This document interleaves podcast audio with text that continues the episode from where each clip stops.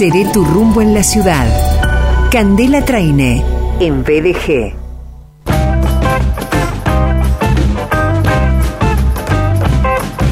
Amigos, ella es Sommelier, es coordinadora general de Rumbo, Capacitación y Formación, la auténtica Candela Traine.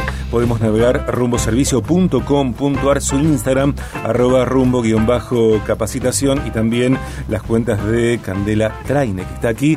Cande, un placer siempre. Siempre un placer, muchas gracias, muchas gracias. Qué lindo cada viernes. Hoy, ¿qué vamos a hacer? Eh, recorrer, seré tu rumbo en el país. Tal cual. Podemos decir que marcamos agenda. Sí, claro. Esta semana es particular, no solo porque es la semana del Día de los Amigos, sino porque Candela ha estado dos veces. Esa es la, esta es la segunda vez de la semana. La primera fue el miércoles, cuando nos hablaste de las zonas vitivinícolas norte, centro y sur. En la zona norte, Santiago del Estero, Salta, Tucumán, Catamarca. En la zona sur, Neuquén, Chubut, Tierra del Fuego, Santa Cruz. En Cuyo, claro, Mendoza, San Juan, San Luis. Y hoy llegamos con vos, nos llevás hasta Córdoba y sus regiones vitivinícolas que expresa cada uno. Exactamente. Córdoba, Sergio, ¿qué expresa Córdoba? Nosotros lo vamos a tener como una zona vitivinícola que según donde busquemos va a decir en desarrollo o nuevas zonas. Pero ¿sabes qué? Hace más de 400 años que Córdoba, eh, de la mano de los jesuitas, eh, dieron el impulso a la primera elaboración de vino industrializado. Ajá. ¿Eh? Esto, esto hizo que eh, sea el primer lugar en Argentina donde tenían semejante producción de vinos, eh, incluso antes que la región de Cuyo. Sí. Documentos así lo, lo registran desde 1599. Eh, de hecho, Jesús María va a ser la primera bodega jesuística que, que van a encontrar ahí, ¿sí? en tierra jesuística, que después esto va a desaparecer ¿eh?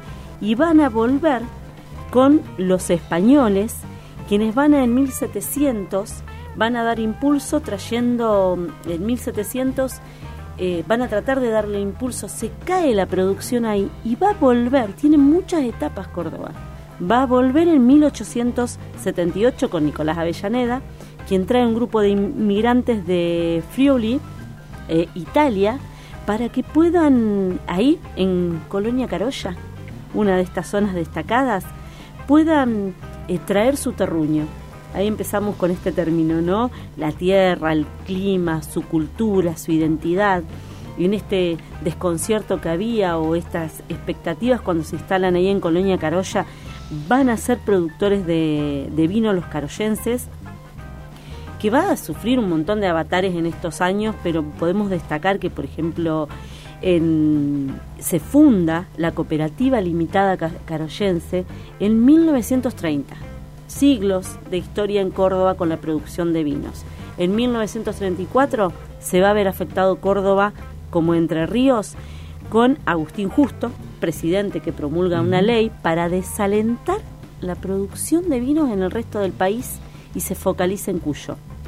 ¿Qué va a hacer Córdoba? Entre Ríos hizo caso, Córdoba no hizo caso, siguió adelante con su producción de vinos, destacándose eh, ahí por volumen de vinos, estilos de vinos, vinos finos, vinos tipos de mesa, eh, vinos artesanales.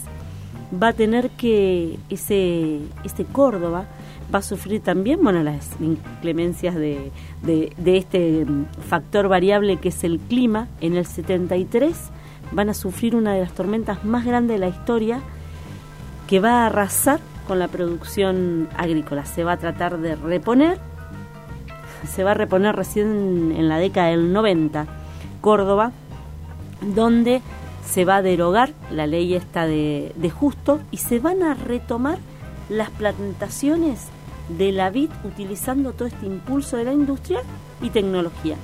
De esa forma, de esa forma, en estos 138 viñedos que hay distribuidos en aproximadamente 20 bodegas, eh, Córdoba va, se va a conformar por cinco regiones. Cande, me da la sensación de que en, a ver, en general tenemos a Córdoba asociada con el Fernet, por ejemplo. No con la producción de vinos. No con la producción de vino. Lo tenemos asociado por esta, eh, esta cultura y estos avatares que ha tenido en la, en la historia y, poco acompañamiento para el impulso de la cultura. nosotros en, en, estas cinco regiones eh, que tenemos en el norte, noroeste, el Valle tras la Sierra, eh, las Sierras Chicas y el Valle Calamuchita, está eh, conformado por inmigrantes ¿sí? que vienen de países del viejo mundo, grandes productores de vinos, como los italianos, los franceses, los alemanes, o sea que en cuanto al cultivo y el trabajo siempre se hizo, trayectoria desde, como, como hablábamos antes, Avellaneda, que va a ser quien da impulso, pero tal vez tiene que lidiar con estas políticas como justo que determina que se concentre la producción, desalentar la producción en el resto del país para focalizarla en Cuyo, pero los cordobeses siguieron y la cultura del vino, el Fernet va a tener más popularidad, tal vez, el tener tanto impulso eh, provincias como Mendoza, que arrastran el 70% de la producción, nos vamos a encontrar con un, Córdoba que le cuesta eh, posicionarse.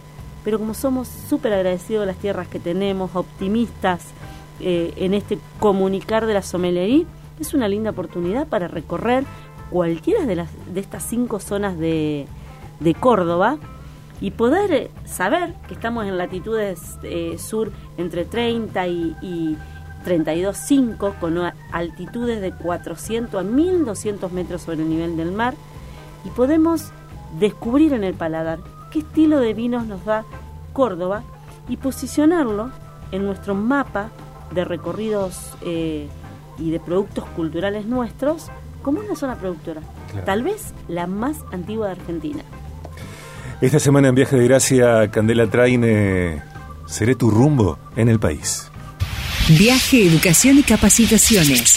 ¿Querés ser sommelier? Sumate a la nueva formación de sommeliers de Rumbo, capacitación y formación que se extenderá durante un año. Comenzará en agosto con clases presenciales, cupos limitados y aplicación del protocolo sanitario. Eh, su formadora, su directora, líder de esta formación, bueno, Candela, eh, pormenoriza estos detalles. Pero excelente, los esperamos que se comuniquen con nosotros, Rumbo Capacitación o María Candela Traine, Instagram, nos mandan un mensajito privado, inmediatamente mandamos todo el detalle de un programa absolutamente completo en forma presencial, prácticas eh, que acompañan cada semana el entrenamiento de la formación de sommelier. Cumplimos con todo el protocolo, hemos transitado esta segunda ola con adversidad, con muy buenos resultados, grupos reducidos, reducidos, eh, Sergio.